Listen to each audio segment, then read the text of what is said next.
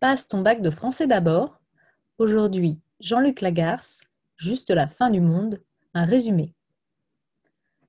Juste la fin du monde est une pièce de théâtre qui a été écrite par Jean-Luc Lagarce en 1990. C'est donc une pièce de théâtre contemporaine et qui illustre justement les particularités du théâtre contemporain. Dans sa structure, c'est une pièce qui est construite en plusieurs parties. Elle commence par un prologue, elle est suivie d'une première partie qui est composée de 11 scènes, puis un intermède de 9 scènes, enfin une deuxième partie de 3 scènes et un épilogue. Donc dans la structure, elle est assez originale puisqu'elle est, vous déséquilibrée dans le sens où on n'a pas euh, des, des parties d'égales euh, avec un nombre égal de scènes, on va plutôt, euh, de manière décroissante, d'un grand nombre de scènes, 11, à un tout petit nombre de scènes, 3. Le fait qu'il y ait un prologue et un épilogue, cela rappelle la structure des tragédies antiques, pour ce qui est du prologue particulièrement, puisque dans les tragédies antiques, avant le discours, avant le logos, il y avait le pro-logos, donc pro c'est avant, euh, où le cœur annonçait l'intrigue et surtout le dénouement.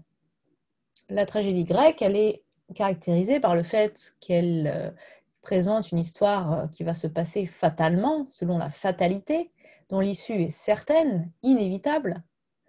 Et en ce sens, les personnages sont prisonniers de leur destin. Jean-Luc Lagarce reprend ce prologue antique alors, il n'utilise pas un cœur pour autant, hein, mais il fait parler, sous forme d'un monologue, son personnage principal, qui s'appelle Louis, et il euh, lui fait euh, annoncer ce qui va se passer dans les prochaines, euh, les prochaines scènes, à savoir que Louis revient dans sa famille qu'il n'a pas vue depuis très longtemps, pour leur annoncer qu'il est malade et qu'il va mourir. Donc là, la fatalité, on est en plein dedans. Euh, il est malade, la maladie est incurable, il va nécessairement mourir. La première partie va consister en euh, ce retour de Louis à la maison. Euh, et on va assister à des retrouvailles qui sont plutôt tièdes et plutôt embarrassées on sent que le non-dit, le silence règne, que, enfin, a régné en tout cas, et que le fait que Louis revienne ne suffit pas à dissiper toutes les incompréhensions, euh, à, pardonner les erreurs passées ou les malentendus passés, ne permet pas de dépasser les conflits les retrouvailles sont froides dès le départ, en fait. Il n'y a pas d'embrassade, ça c'est la première scène. Euh, et il y a beaucoup de malentendus. On croyait qu'il fallait aller chercher à la gare. Euh, en fait, non. Et on, est présenté aux différents personnages. Donc, il y a la mère de Louis, il y a son frère qui s'appelle Antoine, il y a la, la, sœur, de Louis et d'Antoine qui s'appelle Suzanne, euh, et il y a la femme d'Antoine qui s'appelle Catherine. Et on découvre en fait que Louis n'a jamais rencontré sa belle-sœur. Il n'a jamais rencontré non plus les enfants de Catherine et Antoine qui ne sont pas là jour-là. Euh, donc on comprend qu'il y a vraiment une distance, un éloignement euh, et une absence totale de communication pendant des années. Et que l'irruption, euh, enfin le retour soudain de Louis, qui fait un peu penser d'ailleurs à Ulysse, hein, dans Louis, il y a les lettres U-I-S-L qui forment l'anagramme d'Ulysse. Euh, la référence à la Grèce antique est quand même présente dans, la référence à la, dans la reprise de la structure de la tragédie. Donc euh, il y a aussi quelque chose à creuser par là. Euh, donc c'est le retour au, foyer de celui qui est parti il y a longtemps, mais c'est pas ici un retour glorieux, c'est pas un retour attendu. Finalement, plus personne ne l'attend, ce Louis. et au fil des scènes de la première partie, on va voir que chacun essaye de, régler ses comptes du passé sans y parvenir. et ça c'est assez typique du, théâtre contemporain depuis euh, Beckett ou Ionesco, ce théâtre de l'absurde, où euh, l'absurde peut être soit drôle chez Ionesco souvent, ou plutôt tragique ou dramatique chez Beckett, mais dans tous les cas, il signale un problème de communication, un déficit de compréhension entre les, êtres humains.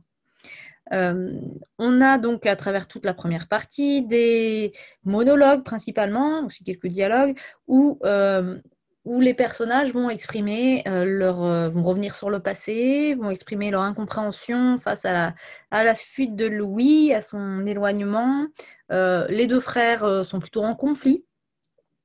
La sœur Suzanne, elle, elle est en admiration devant Louis, elle l'a attendu, elle l'a espéré, et elle se sent rejetée comme euh, comme euh, s'il y avait une vraie raison, une bonne raison euh, de la rejeter par, par Louis.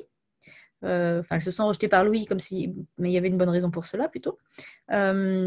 Et les rapports à la mère sont aussi très tendus, puisqu'il y a une volonté de s'aimer, de se rapprocher, et en même temps, il y a quelque chose qui ne peut pas être dépassé. il y a une incompréhension qui demeure. donc, on arrive à l'intermède euh, où, euh, où il y a une euh, qui fait suite donc à une dispute entre Antoine et, Louis. Et où Suzanne intervient pour essayer d'en comprendre les raisons. Louis va aussi raconter un de ses rêves. donc c'est un passage onirique. Ça c'est la scène 3. Euh, et donc, c'est vraiment centré autour de cette, euh, dispute entre les deux frères, dont, on sent qu'elle est névralgique, elle est centrale en fait hein, dans l'intrigue. Donc ça, cet intermède euh, travaille beaucoup sur cette affrontation, cet affrontement des deux, frères qui rappelle aussi l'affrontement de, et Polynice dans la Thébaïde, c'est-à-dire dans euh, la pièce de théâtre et le mythe qui se passe à Thèbes entre ces deux frères jumeaux et ennemis que sont les fils de. Alors là, en l'occurrence, Louis et, Antoine ne sont pas jumeaux. Hein. Euh, et on arrive à la deuxième partie où Louis a décidé en fait de ne pas réaliser le programme qui s'était euh, proposé, à savoir il ne va pas dire pourquoi il est venu, il ne va pas dire qu'il est malade, il ne va pas dire qu'il va mourir. Il a décidé de partir. et donc c'est pour ça que ça se délite assez vite. On n'a plus que trois scènes euh, parce que bah, on pourrait attendre 11 scènes pour quelque chose de, symétrique, mais ça va pas être dit. La chose qui devait être dite ne sera pas dite. Qui devrait, qui, et donc, euh, en ce sens-là, il y a une fuite de Louis. Euh, et la scène 3 consiste en un monologue d'Antoine qui, qui, qui, reconnaît quand même un amour pour Louis, euh, un amour euh, au point qu'il avait peur pour son frère, que son frère ne soit pas aimé. Donc, euh, le, finalement, le, mot aimer revient énormément. Hein. C'est vraiment le cœur de cette pièce, l'amour et la reconnaissance des siens dans une famille. Et l'épilogue est centré sur la mort de Louis, puisqu'en fait, il parle d'outre-tombe. C'est comme un fantôme qui revient. Là, on pourrait penser à Hamlet, où le père d'Hamlet revient pour annoncer à son fils qu'il l'a tué. Euh, donc il revient après sa mort. Euh, et donc là, c'est Louis en fait qui, revient, euh, sauf qu'au lieu de parler comme le père d'Hamlet à son fils, au lieu de parler à son fils ou à quelqu'un de sa famille, le fantôme de Louis, il vient parler au spectateur pour, pour mieux et encore plus marquer la distance qui le tient éloigné des siens. Euh, donc voilà pour la pièce de Jean-Luc Lagarce, qui a été aussi adaptée au cinéma par Xavier Dolan, euh, avec le même titre, hein, juste euh, La fin du monde, en 2016. Vous pouvez tirer profit de cette adaptation pour pouvoir comparer la pièce avec le film.